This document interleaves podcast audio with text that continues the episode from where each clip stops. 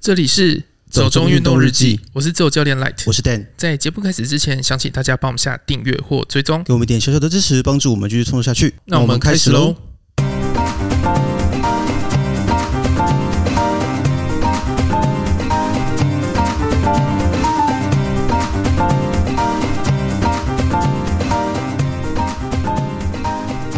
李乾隆因这原因，教夫买威尔刚，医摇头，恐加重症状。玉山医疗队设站二十年，近六年来救治高山症超过三千人。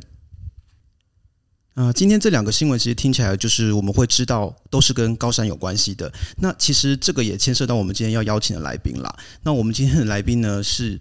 台湾野外地区紧急救护协会理事长、山云白袍健康股份有限公司董事长、世界山岳联盟医疗委员会委员、峰高山登山狂医师私房安全攻略的作者王世豪医师。我们欢迎王医师。哎，主持人好，各位听众朋友，大家好。好，谢谢哦。因为其实我们这次会邀请到王医师有两个理由啦，一个是因为刚好之前我们在呃有一个集数里面，我们刚好提到了一些跟运动医学有关的事情。那后来有听众就是说，哎，他们很希望能够多听到一些和运动医学医疗有关的一些内容啦。对啊，我们就请来了。呃，对，而且其实呃，当时找到王医师也是因为呃，我们的主持人 Light 他在一月份的时候去听了一场研讨会，就是那个在长庚医院举办的极端环境下的运动医学。那那时候刚好有听到医生的那个场次啦，然后 Light 印象蛮深刻的，嗯其实也是因为跟我们的第一则新闻有关嘛，对不对？对，就是和威尔刚有关的一个事情啦，对啊，那那时候就是印象，呃，印象中是医生对这件事情的反应其实还蛮大的，就是关于说台湾很多人会在上山之前可能会听信一些呃都坊市间的传都说市传说或者是迷信一些方法，然后就是乱买药，然后乱备药，那可能会有一些错误的观念，然后不自知这样子，所以那时候医生还蛮激动的，就是提醒大家这件事情，然后让我们主持人赖的印象非常深刻。所以我想说，那我们这个集数是不是我们就邀请王医师来跟我们聊看看这样子？对啊。然后第二个新闻其实也跟医生可能会有一点点关系，是呃，在这个新闻里面，玉山医疗队他有提到说，近期他们有一个携带了所谓的可吸式的一个加压舱 PAC，然后上山去做一个救治高山症患者的一个动作。那这件事情其实也会让我们知道说，它跟医师之前在推广或者是在实践的一个，就是所谓的台湾高山症的一个防护网，那就是在台湾的各个高山山屋里面，还有包括高海拔旅游地区，那会建置一些所谓的吸带式的加压舱，然后去做一些高山症的紧急处置的一些部分。那这个其实我觉得。对于台湾整个登山或者是山域医学跟山域的紧急救护这件事情上面，其实是很重要。那我觉得也是呃非常值得去推广，然后去谈这样的一个观念的。所以我们才想说，那我们今天就透过这两个小小的新闻，然后来介绍一下王医师这样子。那其实关于医师的一些背景部分，我记得在之前好几个 podcast 节目，或者是医生之前常常去做一些公开的演讲啊之类的，其实应该都提过了。那我们就不再太多的去聊医生的一些背景。但是我有一个比较好奇的部分，因为我在看那个峰高山前面的一些包括推荐文啊，或者是序言的时候，其实医生有提到说，可能小时候会跟着家人去一些森林游乐区，去山里面，然后就体认到那个山林的一些美。到后来是在上大学的时候，因为加入登山社，第一次去爬了玉山，然后感觉说这个山上的部分。呃，景色很漂亮啊，然后那整个过程是很开心的，所以后来就是对于高山这个环境，那有一些热爱，那哈利爱上爬山。那但是在这个中间有没有什么其他的契机是会让医生觉得说，哎，我很希望能够再回到那个环境，我希望能够再去登山？有没有一个什么样的契机是说我真的会想要再去体验？应该是说，比如说在上大学的时候，为什么会选择想要加入登山社这件事情？是的，我其实上大学医学院的功课其实是非常的忙碌啦。是我记得大学二年级的时候，就是读那个大体解剖啊，是哦，那个真的是专有名词啊，然后背到整个天昏地暗这样子。对，那其实我我本来在学校是参加一些属于那种抗热性社社团，嗯，然后去小学就是办一些娱乐营之类的嗯嗯活动的社团，对。那后来我发现哇，这样子的整个高压的功课哈，实在是在参加抗热性社团，我实在是 太累了，我觉得哎、好好像没有达到舒压的效呃，果。对，那后来很就有难一起有开心起来。后来就有一次在学学校里面就看到登山社的招生海报，然后是要去爬玉山，我就我就我那我就去参加好了。嗯那也刚好在此之前的两三个月，我也参加了救国团的登玉山。那在冬天的时候，不过那那年冬天雪下蛮多的，所以我们只有走到爬行山庄而已。嗯，大概跟登山的的一些就是的开始，就是从这边开始。是。那在从登山社那时候登高山开始，一直到现在啊，有没有什么比较特殊的、很难忘的登山的经验？当然，除了我想那个在奇来那一次要救援的这个事情，一定是印象深刻。那除了这个事情之外，有没有什么印象特别深的事情？其实通常都是所谓的第一次吧，比如说第一次当领领队去办一个活动，哇，是办个二三十个人，然后去爬雪雪山的活动，嗯，然后后来才知道哇，原来登山其实要考虑的东西非常的多啊，对，它不是只有把那个步道走完而已啊，对，你要想办法把二三十个人的入山证、入园证，哎因为当当时入山证还要还要申请，申请对，啊对，要造册，然后找向导，然后去跟警察局申请、国家公园申请，然后打点大家的的行程，然后装备，然后所有的安全计划，然后再加上交通时速。后来才发现，其实他登山是比带小朋友的娱乐营还要累。 不不过不过，终究到山上那个整个看风景是非常非常舒压，而且跟大家的互动，这个我觉得非常棒了哈。嗯，这当然是参加登山社第一个觉得说印象很深刻的。对，那当然接下来就会从短天数的爬山，慢慢的变成是长天数的。对，比如说第一次去爬那个长城纵走，我印象中是走南二段啊，是当时我真的不太知道怎么准备粮食，所以我当时想说，OK，爬这么多天的山，然后我要让装备比较轻，所以我就早上一包泡面，中午就是吃巧克力，然后晚上可能比较累一点，就两包泡面，所以一天需要三包，十天就三十包，然后再加上三天的预备粮，所以我准备了三十六包泡面，结果一路走来，我到第七天哈，那个泡面泡好泡好吃到腻吗，还没吃我就饱 了，然后然后到第九天哦，哎，泡面一拿出来就饱 了，然后下山之后整整半年没有吃泡面，我可以理看解这， 么啊怕，我觉得我已经把一整年，我已经把半年的泡面的扣打都吃 完吃了，完了，嗯，然后啊，当当当然这个是开玩笑，其实整个十十天下来之后，我、那个整个体验非常的深啊，嗯，那那个当时其实还没有行动电话，嗯，那如果有的话，就是那种手机大哥大那种很。嗯很大的黑黑金金刚的刚， 然后，但但至至少我们我们那时候是没有了哈。嗯，所以其实十天从东浦进去，然后最后从向阳嘉明湖那边出来，对，基本上几乎没有对外联络，就是我们就是带无线电，带那种非常大的功率的那个长长天线，是只有在中央山脉的林线上才能够跟花东纵谷的那个头拉谷的司机对话。就是像那种以前我们讲火腿族、对，香后肠对族族，那对种，对对对对， 只有那个时候才有机会对话。然后他就听到他们在那边跑车，然后在那边打屁，我们在就拼命跟他间隔间隔这样 子，偶尔跟他聊个几句这样子，嗯，不过其实蛮有趣的啦。对对，不过那个时候感觉就是我们在一些登山的，包括相关的技术知识啦、装备或者一些安全观念，可能都还没有像现在这么发达或完整嘛。应该说是说都还在在萌芽跟摸索这样子。对，哎、但但是虽然说迟迟这样子准备，可是其实你不能够说这样子是不安全的。嗯，其实是相当安全的，就对轻量化，然后对热量其实也都够，只是说没有准备到那么细致这样子。那对，但事实上，我们整个过程、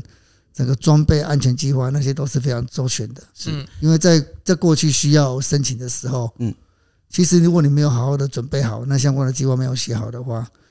那个去跟警察局申请是会被打枪的。哦，他会驳回是吗？对他，他会他会看的、他真的会看个、哦他 OK 看一下，对。请问医生，那个时候就开始对于所谓的高山的一些症状或者是高山反应这种东西是有意识，觉得它是一个可以去被讨论的问题吗？其实通常都是因为自己有发生过，才会比较有深刻的感触嘛，哈。对，嗯，我在大学三年级有一次去爬玉山的时候，就是到玉山北峰，哇，其实很严重的恶心、呕吐，嗯，跟头痛，跟全身虚弱。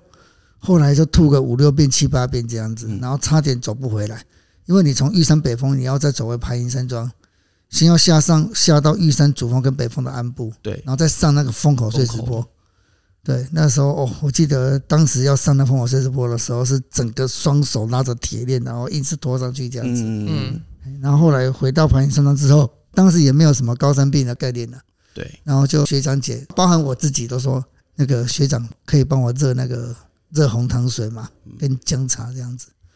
然后热好之后就放温，然后可以帮我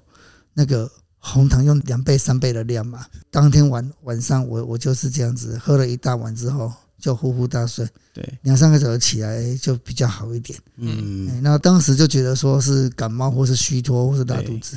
结果事实上现在再看来其实就是高山症啊。对，嗯哎那当时会好，其实不是喝那些，嗯，喝那些只是补充能量而已。对，嗯，会好是因为玉山北峰的高度是三千九， 对，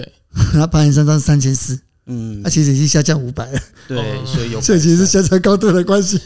所以事后回想啊，这个就是高山症啊，对啊，对，因为其实我记得在我小的时候，因为那时候就像医生讲的，我们可能也会跟着家人去参加一些救国团的活动啊，然后有时候也会到一些高山。我记得像我很小的时候就跟家人去过南横，然后或者去合欢山，其实它都算是一个超过海拔两千五的地方嘛，是会发生一些高山反应的一些状况。可是那时候真的不知道，我只记得一到高海拔的地方，然后我就开始头痛，然后想吐，然后很虚弱不舒服，然后家人就觉得啊，一定是山上冷到，然后就是其实也没有人有这种高山症或高山反应的概念，然后也不知道他需要去处理，所以我觉得在过去那个状况下，某种程度上其实好像我们都处在一个比较风险比较大的环境里面啦。那像呃，关于医生去开始研究高山症之后，我知道医生其实论文的产出量是非常多的嘛，然后大概到去年就有已经累积了至少十九篇的论文，对吗？ 事实上。总共几篇我已经懒得 去数，没有在算，好，好像超过二二十篇20了。哎对，哦，OK，因为陆陆续续我们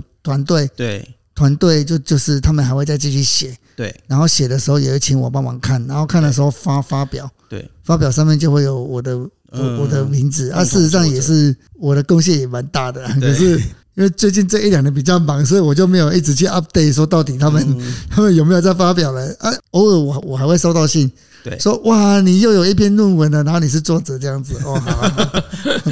对，所以其实已经应该超过二十篇的，那都是 SCI 的论文。嗯嗯，那其实，在学术成就上面已经算是累积了蛮大的一个成果了。那但是，我觉得对于整个台湾的高山环境或者是高海拔运动来说啊，医生其实一个很大的贡献是在于所谓的高山症防护网，然后西带式加压仓在各个山屋的一个建制，也就是我们前面第二个新闻提到的事情，就是这个这样的一个设备啦。那其实当时是诶怎么样的一个起心动念，觉得说应该是要用这个东西来帮我们的高山症做一个防护网的建制呢？事事实上，这个加压仓这个东西是在二零零六年的时候，我们开始在玉山盘云山庄开始做高山医医学研究的时候，是就已经有注意到了。当时是某个媒体的老板，他们为了办一个就是他们周年登玉山的活动，对，然后就采购了两个加压仓，捐给国家公园这嗯样子。是，然后他们就放在盘云山庄。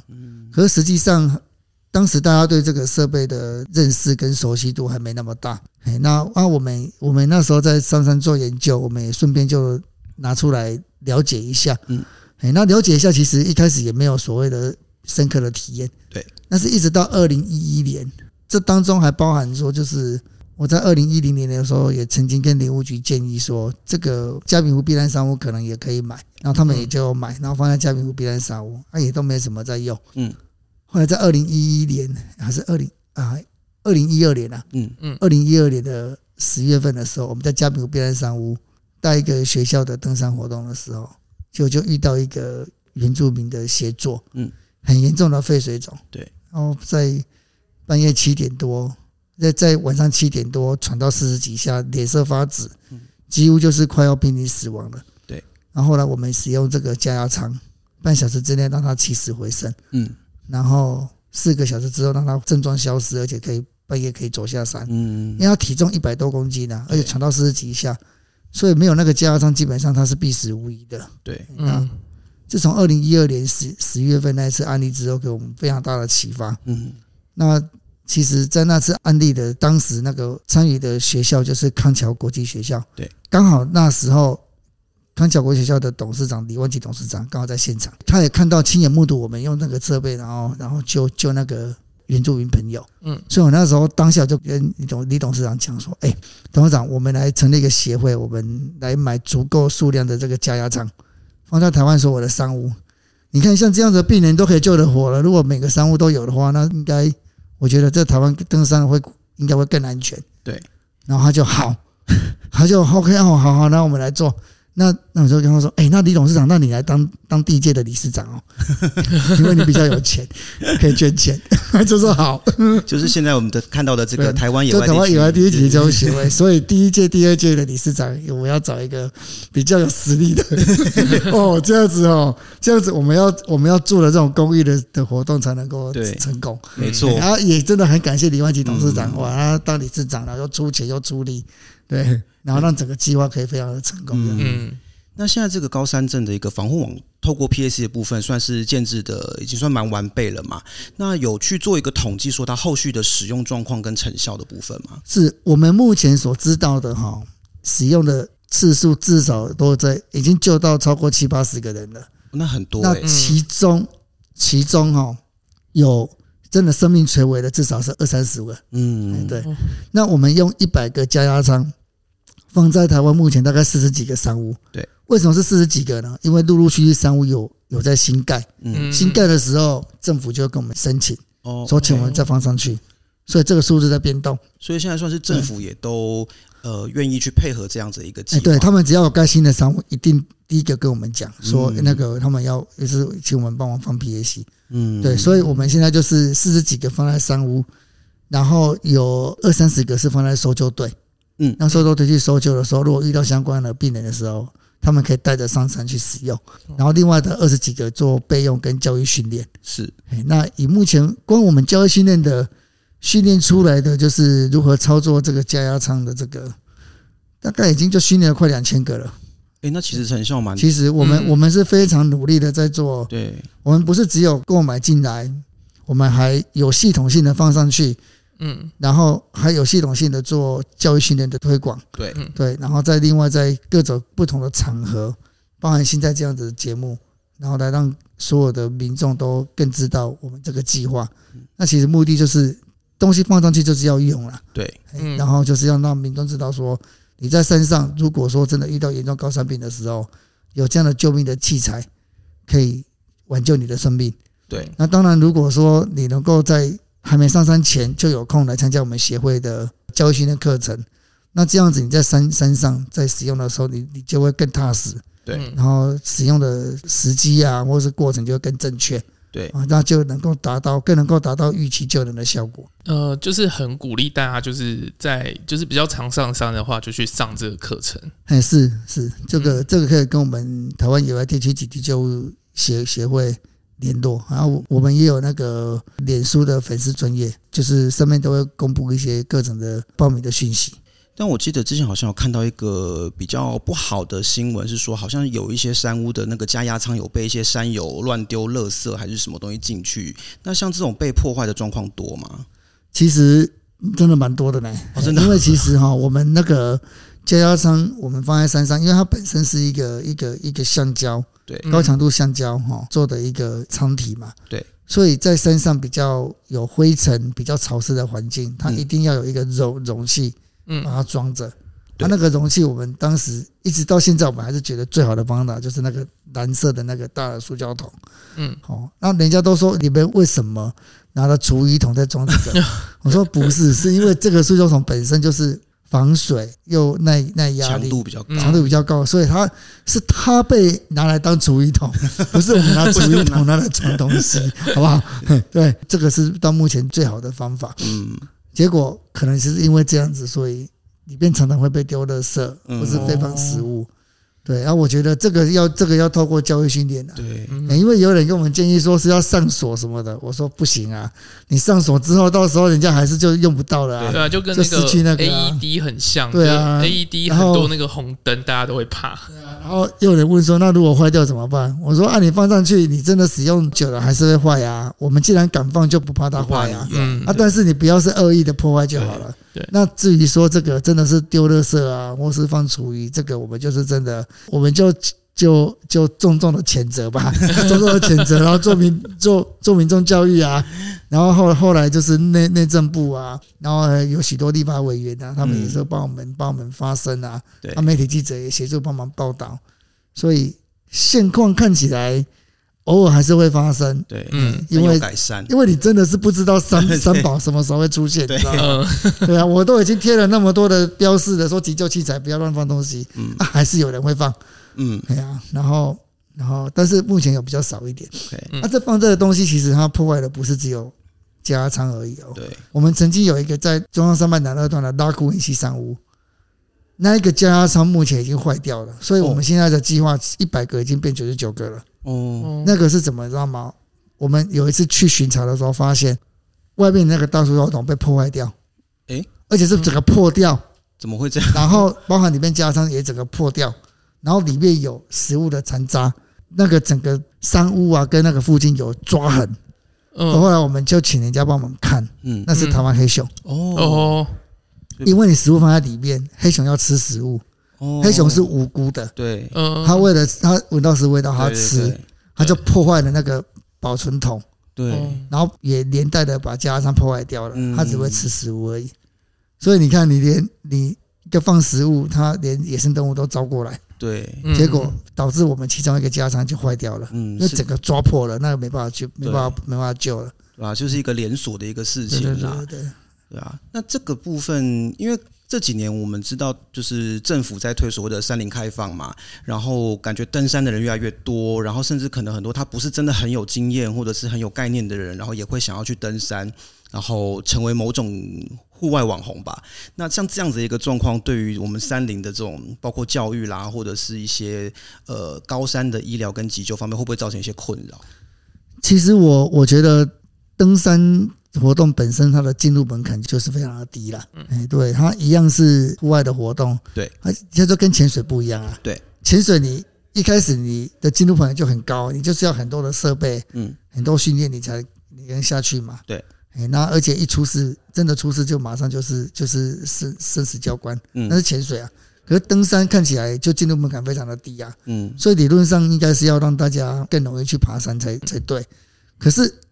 当然这过程当中出现这些网红的现象，我们当然是觉得说这个是值值得去探讨啦。但是你说困扰，倒也未必啦。嗯因为你参加的人数多，母数变大啊，相同的几率会造成三难的人数就会变多嘛，对嗯这是必然的、啊。对，那只是说我们尽量透过教育的的嗯方式，让它的严重度不要跟着等比例增加就好了，嗯嗯让真的会需要被救援的。因为会用到社会资源的，就是那些需要被救援的嘛。对嗯对，哎，就是在山上发生意外、生病、受伤，那那个是一回事，但是受伤到有没有自救的能力又是另外一回事啊。如果你没有自救能力，没办法处理的时候，你就要被启动救援对，啊，那个是最后的结果。嗯我们要的就是让民众更加知道登山的风险，对让更多的人知道如何去自救，对嗯然后也知道如何去救人，嗯让大家可以在身上，如果万一受伤生病的时候，就自己处理好，然后不用动用到社会资源去救援，嗯对这就是我们的期待。对那这样子，因为其实发生伤病是必然的，它是几率的问题。对但是你好好的做好这些风险管理的话，你是可以让很多民众去亲近山林，而且可以在这过程当中有发生伤病的时候，跟他和平共处，嗯然后自己把它处理好。对我觉得这就是我们的目标。是。但是你如果说，哎、因为有人会受伤生病就不放开放山林，那是很是错的啦。嗯，对哎啊，然后，然后或或者说，就因为有人受伤生病，所以以后你就不要去爬山，这好像也不对啦。嗯，这就很过去的一种，就是呃，海边有事，然后就封海，然后先进国家，是啊，至于说网红哦，有时候就是我还可能还是要稍微趁这个节目里面稍微讲一下，就是是有时候网红需要一个议题，嗯然后去凸显那一集它的卖点嗯啊。那些议题有可能是哦，我爬得很高，嗯，或者是我背得很轻，嗯我爬得很快，对，嗯我用很短的天数，或是说我连续爬很多个小时都不睡觉，嗯嗯，嗯，哎，诸如此类的。对，哎，可是那毕竟是针对他对才把它做到，那嗯不是针对每个人都做得到。嗯那过去我们发现很多模仿效果，很多时候许多的民众都是很无辜的，也我也他不就觉能，得可哎能我们也不能够动不动就说人家是三宝，嗯 他只是很无辜，因为就是大家对于相同活动认识的水平下面，对于相同一件事情，人家网红他花了这么多苦心才能够做到这么快、这么强，爬了这么高、走这么远，可是可能他短短的在几十分钟的节目里面呈现的时候，就让许多的入门的门民众，甚至没爬过山的民众认为说，他可以，为什我么不我行？他可以，我也可以，对，对，所以我也跟着这样爬。嗯，哦，那这样就会出事了。对，嗯哎，对，所以我我认为，说不定真的未来网红真的在做这些事情的时候，稍微帮我们宣导一下，就是这我个的之前的这训个练有是多专少？业人 人人人士，然后请请勿勿模模仿，仿然后登山还是要量力而为。对，哎，嗯，对，我在前面放一些就是警啊，语训嘛练对对了多对少，，真什的么真事的，情我觉得这个这个也是他们在流流量之余，是不是应该也要稍微跟民众稍微讲一下这样子？嗯真的，我们过去发现，现在很多那种山难是模仿网红，嗯，结果嗯就发生山难了，可能参考他们的路根本走线，不完啊，对，根本就卡在那边 了啊，对啊，什么七天变四天这种，对啊，七天变四天，人家是四天走出来，你到第三天就你就过来 了，对啊那我看到最近有一些可能是登山或户外界的 KOL，他们是会有这种，比如带小朋友，可能是背可能两三岁、一两岁，或者是带呃自己家的小孩，然后去高山上这样子。那我当然之前也有看到有那种很小的小朋友去上中央尖山，他很厉害。那可是因为我知道医生最近好像有在做一些跟儿童相关的高山症的研究，是吗？我比较好奇的是说，像这种小朋友，他们在高山症的反应会跟成人比起来有什么不一样吗？还是说他们的反应的速度，或者是他们对高山的这个气压的变化会比较敏感吗？儿童因为他的脑部比较饱满，对，而且身体的代谢率也比成年人高，对，它的需氧量比较高，对，所以本来儿童就比较容易发生高山症的。然后第二个，如果你带的今天带的是一个学龄前还不太会讲话、表达、身体不舒服的嗯，小小朋友的话，对，那这个时候你在症状的掌握，还有他身体到底发生什么事情的掌握度上面，就会在比成年人更困难一点。所以风险会相对比较高。所以所以他在评估风险这个部分本身就会造成困难。嗯，嗯嗯，对，所以我会建议啦，因为这也不是绝对，因为对毕竟有些网红就是可以做到带到那么小的小朋友去爬山啊。 对，嗯对啊，那那我是建议，如果是一般的民众的登山水平，包含我自己啦，我自己是一般的民众，好 吧？对，就是的登山水平，我们在面对这样的小朋友的时候，嗯比较务实的方法是，等到他会讲话、清楚表达之后，嗯，再去走超过一天以上需要在山上过夜的行程。是，嗯那如果他今天是还没有，他都连讲话都还不会讲话的话，那去爬高山，你就爬合欢山就好了，嗯，就当天来回就好了。对，这样子是比较务实的安全的方法。对，那至于说小朋友的症状观察就很简单。嗯，说真的，他如果真的不会讲话，或是他才刚会讲话不舒服的时候，他也不会具体跟你讲说头痛、呕吐什么的。嗯，那你就是按照一般小儿科的方法，小朋友你什么时候会觉得需要看医生？就是哭闹不安，不会玩，然后吃不下，没有活嗯活力，吃睡玩对，安抚，用这四个面向就好。这就是一般我们如果有就生过小孩、带过小孩就知道，当过爸爸妈妈就知道，小朋友就是看吃睡玩，还有能不能被安抚。嗯，在高山上这四个如果出问题的话，就当做高山症，赶快拉，赶快拉下来就好了。对我回想起来，好像在我蛮小的时候跟家人去松雪楼，就是一个没办法吃、不想玩， 然后一个会会吵闹的一个状态是，。所以你发生高山症了。不是你本来就这样吗？我觉得我好像对高山的反应是比较明显的、哦但是只是说小时候是真的不知道，然后家人也不知道，那只是觉得说身体很不舒服、很难过，然后很想要回家这样子而已，对啊，那所以其实那个时候就已经是一个高山症的状态这样。那我想接下来稍微转到比较跟运动和训练相关一点事情好了，因为我记嗯得之前看到医生的资历里面有提到说，比如说像那个台湾的登山家就是吕中汉。果果他去爬那个八千公尺的时候是，其实好像医生也是有协助他们做一些医疗方面的协助跟咨询嘛。那不知道说像这种高海拔环境的运动训练跟医疗的案例上面有没有什么特别值得分享的部分？是，基本上这个是完全不同的事情哈。对，因为像八千公尺的登高山的话，嗯他们是在低的地方去去训训练，对嗯那也许在三千公尺左右的程度，嗯，四千公尺、五千公尺去做移地训练，对，最终他们的目标是在超高海拔去做运动。嗯，这样子的运动形态跟我们一般讲的精英运动员的高地训练是不同的。哦因为精英运动员他是在平地的场所去做运动，对去对做比赛，跟那个八千公尺在高山上爬爬山是不同的事情。是嗯哎，那如果是经运动员的高地训练的话，嗯目前全世界的主流是居住的地方，特别是睡觉的地方，睡在比较高海拔的地方。对，但是他的训练是在比较低海拔的地方训练，就是所谓的高筑地练嘛。对，高筑地练，然后嗯在比赛是在低海拔的地方去比赛。嗯，哎，对，那高住住在高的地方，那个可能也许一天要在那个地方停留超过十小时，嗯这是十二小时、十六小时。对，那其实也没有太高。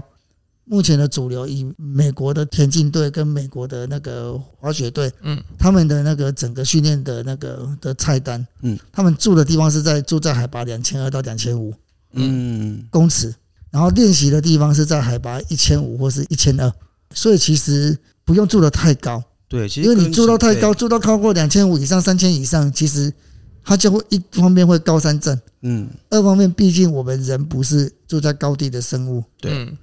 长久下来之后，对心肺、对肌肉、对免疫系统都会受损，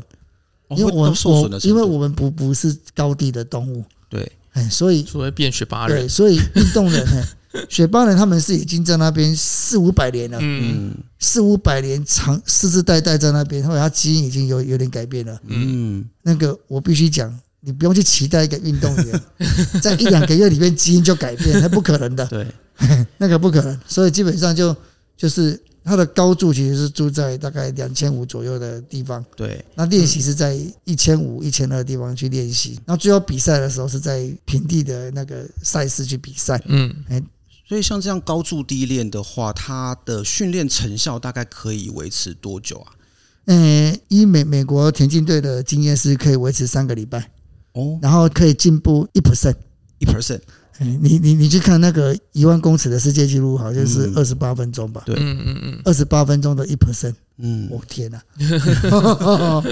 二 十八分钟的一 percent，二十八乘以六十，一千多，一千三百多秒，嗯会进步到十二很秒，多哎、十一十二秒。嗯嗯那医生在过去的诊疗或者是一些顾问的经验里面，有遇过那种去高海拔地带参加像越野跑啦、马拉松这类耐力型运动的人吗？哎，不会，因为他们本身已经是筛选过，他们才会去那边做嗯高海拔的赛哦赛事，对所以他不会是我的客人。 ，OK，其实一般的那个像这种高海拔的门诊，它是面向民 众，民众，嗯，它不是面对精英的运动员。嗯但是精英的运动员他们在做这种在高海拔赛事的时候，当然也会有其他的一些嗯一些的那个伤病的顾虑。嗯哦啊，偶尔他们会来找我，但是基本上凤毛麟角啦，嗯你说嗯好几年才来了个一两个。对，但是一般我帮助的都是一般的民众。嗯，嗯对那因为其实像现在我们也。应该说，当初我们做这个节目，也是因为我们知道有很多人会去参加像一些旅跑，或者是像三铁，它是一个把运动跟旅行结合在一起的一种新的旅行方式嘛。那有一些赛事，它可能会办在比较高海拔的地方。那如果像面对，比如说，假设我们这样子的一般人好了，我们要去参加这样的一种举办在高海拔地区的活动的话，那我们在呃一些适应训练啊，或者是一些注意事项上，有没有什么特别需要了解的部分 OK，这个训练的标准叫做高柱对，间歇性中高海拔锻炼，高柱间间歇歇性中中高高海海拔拔锻锻炼，炼，对，然后再加上地地的锻炼。是，嗯哎，那个叫做一个是高柱嘛，live high 嘛，对对，然后第二个是 intermittent 的 moderate 对 intensity 的那个锻炼，对，嗯然后再加上在低海拔的完整强度的锻炼。是，哎，对，那你在中海拔跟高海拔的锻炼不能够是 full time 的，嗯，嗯因为你的身体会受不了。对，哦，我们要注意哦，我们那个比如说在合欢山哈、哦，合欢山的海拔是松雪楼是三千一，嗯当你静止不动的时候，你身体感受到的海拔高度跟你实际的海拔高度是一样的，就是三千一。对。但是当你在运动的时候，尤其是中等强度或或高强度运动的时候，嗯，运动本身就会让你的耗氧量增加了，嗯嗯所以你实际上你身体会需要更多的氧气。嗯，这个代表着你身体感受到的海拔高度，其实比真正高度还要高的。嗯，哦你如果在松雪楼用高强度的运动，身体的 physical 的高度可能会是实际高度的加五百到一千公尺，哦那好多哦，很多。对难怪我在走神山的时候，因为我那时候去就是马来西啊亚就走是那慢个慢神，走。对，可是因为就是不知道为什么我那一天就很赶，然后就一路就是用标的上去，没有，因为我知道像神山他们好像会有一个类似关门时间，就是你必须几点之前你一定得到山屋，所以有些人会很心急，会很怕自己走不通常到是。两三点的，对、嗯下午两三点，但是因为没有去爬过那个地方，然后就有点紧张，然后就走太快，结果我好像走到两千五的时候就有一点点不是很舒服，这样子。所以就是基本上你真的是在太高的地方，三千公尺的地方长久训练，嗯，对身体的的免疫力啊，对身体的肌肉都是负负面的。嗯嗯那再来的话，就是你也没办法在那个地方长时间做完整强度的训练了、啊你、嗯哎那个一下就高山症，一下就很不舒服。对然后你要记住，对运动员而言，他所有的训练的过程，一定就像是有一个药厂的台词一样，先讲求不伤 身体，再讲求效果，嗯效果好不好？嗯，哎，你绝对不能够因为锻炼，然后先把身体给搞坏了，对，那是嗯本末倒置了。嗯就是怎么样先留得青山在？对对对，所以原则上像这种会需要到高地的赛事，嗯原则上应该是高筑，然后中高海拔间歇性中等强度的训练，对，再加上低海拔的完整训练。嗯，那另外你在要出发前、要出国前，至少要在台湾相类似的海拔高度自己要去模拟过一次，嗯嗯嗯而且最好是在相类似的气候。哦，OK，气候也要顾虑哎到，对对对，相类似的气候跟温度。对，嗯有时候你去尼尼泊尔，尼泊尔现在有很多那种高海拔的的马拉松，嗯或是说是自行车比比赛，对，有啊，对上次才听到那个那圣个母一五峰马一拉的松，对林林林彦军啊，对对嗯对林彦军上礼现在上几个礼拜前才刚去尼泊尔比自行车嘛，嗯，对，对啊，那个基本上他在台湾就会在那个郡大林林道嗯先去锻炼了嘛，嗯先去训练了，对对，因为它的海拔高度是接近的嘛，对。嗯对啊，所以至少要有一次，哎那如果说是在高海拔，但是我们的活动强度没有到这么高，比如说是那种长程的徒步践行这一类的话，也需要做到这样吗？那基本上就是就一样啊，就是就是看你的，基本上你的准备方式，至少你还是要有一两次。嗯你你就是一样，就是高住。那高住对台湾很简单，你两千五百公尺的地方，你就住在，要么就住在收雪楼，不然就是住在像大余岭啊，嗯，或是塔塔加附近那边啊，对那就是高住嘛。对，对啊，然后先在平地做练习，嗯嗯然后真的如果是高海拔的那种践行的话，你就在合欢山做练习啊。嗯嗯合欢山练习，你甚至连步道都不用走，你就走公路就 好了。嗯，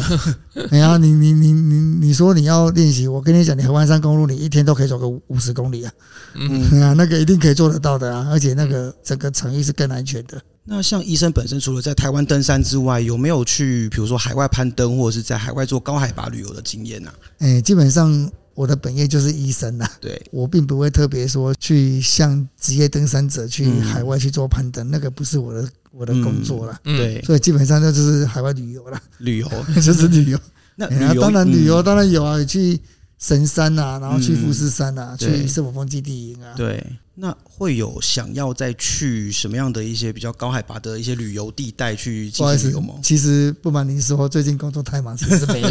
都没有这方面的想法 呃。就算有动机，也没有死时 间，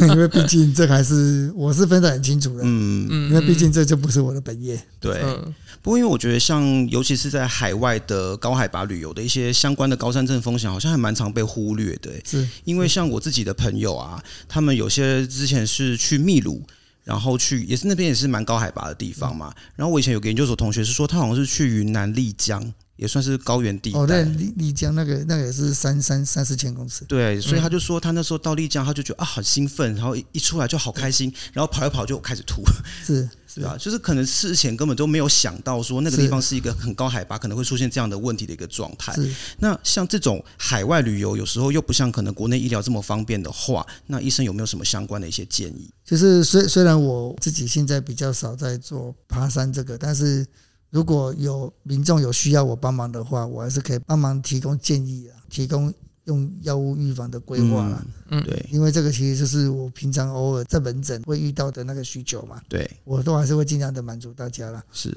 好、哦那原则上去海外旅游，就是我的建议就非常简单，你都已经请好假了，买好机票，安排好行程，花那么多钱了，嗯，那你就事事先再多准备，再多把自己准备好一点，嗯，这样才会能够尽兴的去完成你的行程。对那怎么准备呢？你把体能准备好啊！你在台湾就先去合欢山去个几次，让嗯自己先适应高地的环境。嗯哎，然后再来的话，如果你心有余力，而且你也愿意准备药的话，就到相关的高山旅游的门诊，对，嗯然后请医生帮你做用药的规划。其实我我是都建议说，你就就近找就好了。嗯啊那、真的找不到的话，再来找我。 嗯啊，可是因为我其实最近很忙， 我跟你讲，最近哈、哦，我的门诊时间是参考用的。 ，OK，其实最后变成是要看客人的时间跟我的时间刚好可以对得起来，对，我才有办法帮他看要有缘，哎，对，所以最近就有一个客人就完全对不起来，就哦啊，那不好意思，那你可能要找其他人了。啊，OK。嗯 对，真的，嘿不过现在医生还愿意看门诊，本身就是一对因个为其实我现在是自己是经营公对，公司啦，其实嗯根本就没有时间看，嗯。嗯，呃那个肛门诊都是挤出 来的，挤出来帮忙看的，对啊，那今天所以真的也是很谢谢医生愿意 接受访问。 对啊，那我想今天真的是很谢谢医生跟我们分享这么多和高海拔医疗相关的一些知识、经验和心得啦。嗯我想高海拔的运动医学相关知识对我们台湾人来说，其实应该是蛮重要的一件事，因为毕竟我们是一个山地比例。占比很大，而且高山多的地方嘛，嗯那加上这几年登山风气又盛行，其实我们对于山域环境的了解，应该算是我们的一种基本功课啦。但比较可惜的是说，我觉得还有蛮多人是在一个没有准备好的状况下，那就往山上或往高海拔地区跑，呃，这样子其实。不但是给自己制造风险，其实有时候也会给别人带来一些困扰那那我觉得这样的一个环境，这样的一个状况，还是希望它可以改变啦。那而且现在在海外旅游部分也在复苏中嘛，那我觉得很多人都在安排一些出国行程，有些朋友可能也会去到一些高海拔地带去旅游啦，或者参加一些赛事。那我觉得他同样都是要注意身体的状况，就像刚刚医生讲的，你必须要把自己的体能去做一个好的训练嘛。那健康的问题也是需要去留意的。对啊，然后另外就是真的不要再听信一些奇奇怪怪的都市传一说，些偏方，对，就是什么红景天啊，或者是那种灰尔威嘎尔刚乱抓药这样。对啊，，之前我还听过一个超扯的、欸，哎、嗯就是说什么全身涂凡士林哦，可以要 干嘛？可以防寒，哈，我还没听过这种传说。对，就前一阵子我听到别人这样讲，然后我整个嗯，这是怎么一回事？天哪、我也没听过，哦，天哪、你这个这个讯息重重的影响了我今天的好 心情。 不好意我觉思，得我天啊，还有这种事情啊，我觉得太扯了吧！都市传说的眼镜真是越来越夸张。他他可能是皮肤比较干燥，需要滋润不会那个。对啊，那我觉得今天相信有听这集的朋友，应该会觉得得到不少收获啦。当然，今天我觉得时间很有嗯限，那我们跟王医师只能聊到这边。但如果对于相关知识跟资讯有兴趣的话，我们很推荐去购买王医生在二零一九年出版的《风高山》这本书。其实这本书我觉得算是在台湾出版界也算是卖得很好，算是一个艺术这样已子。经七千本，对啊，一本书就哎、这卖了很七千很本厉，对啊，害，其实手刷卖七千本算是以现在出版界来说很厉害的一件事情。谢谢谢谢。对啊，因为我们自己也有一些出版界的朋友嘛，所以我们也大概都知道出版界的状况，真的是很厉害。而且我知道这本书其实呃内容写的算是很风趣、也很生动啦。那我真的是觉得还蛮推荐这本书的。那它对于比较初学者或者是比较观念不清楚的人来说，应该会是一个很好的入门书。但那如果真的没有时间看书，那就是好好的去看一下高山门诊。哦，对啊，就是如果真的没有把握的话，还是听专业的医生咨询会比较好 啦。不不过以现况的话，应该是买书来看会比较简单，真会比约医生的时间容易，真 的，的是不 好瞧。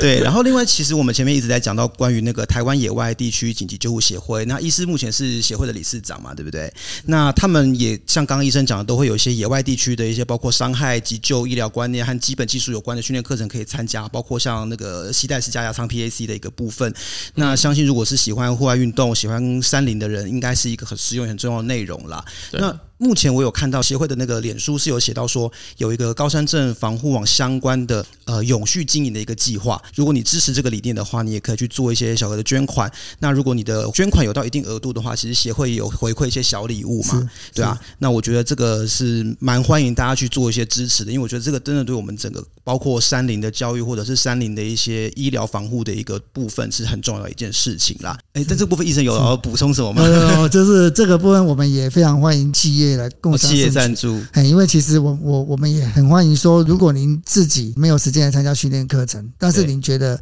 让更多人学会这些野外急救，可以让台湾登山更安全的话，嗯那也可以欢迎企业来认捐课程，嗯，就是哎，你可以来包个一一场课程或对两场课程，嗯然后这个课程里面的参加的人就由企业来指定。对，嗯哎，像我们前阵子就有某个团体来嗯认捐一个课程。然后里面的成员他们就说要由中途之家哦十五岁到十八岁的青少年哦过来参，加，让他们学会 CPR、IED、野 E 外急救、三万搬运、包扎止血、室温的控、嗯的那个。哎、嗯那我刚好在前天也是有跟另外一个协会的理事长，嗯哎，去做一个拜访，对他也有提到这个。对那他们可能会在北部某个县市举办，嗯然后一样是办相类似训练课程，然后对让那个县市的中低收入户的高中生嗯来参加，参加完之后再回去当他们学校山野教育的志工。然后就志工时数这样子，等于是一个像那哎 种对对种对子教师的一个概对念，对对对，对所以我们非常欢迎企业来跟我们协会配合，你们可以捐课程，嗯，然后我们也有一些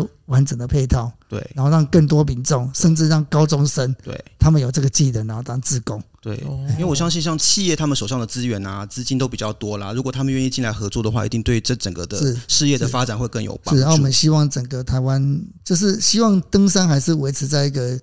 进入门槛比较低，对嗯然后让大家更能够去享受山林之美。是，那至于伤病，我们要做到和平共处，然后这个活动蓬勃发展这样子。嗯，对。那上面提到像关于《风高山》这本书啊，还有像台湾野外地区紧急救护协会的一些相关资讯，我们都会放在这一集节目的资讯栏。那我们都很欢迎大家再点进去看一看。那最后，我们再一次谢谢王医师今天来跟我们聊这些，啊，谢谢，谢谢谢。那这一期到这边喽，如果你喜欢我们的节目，不要忘记按下订阅或追踪也，欢迎在各大平台按赞、留下五星好评，并帮我们把节目分享出去。也可以在 Facebook 或 Instagram 搜寻“走中运动日记有任何问题都可以私讯或留言给我们。”。谢谢，拜拜拜拜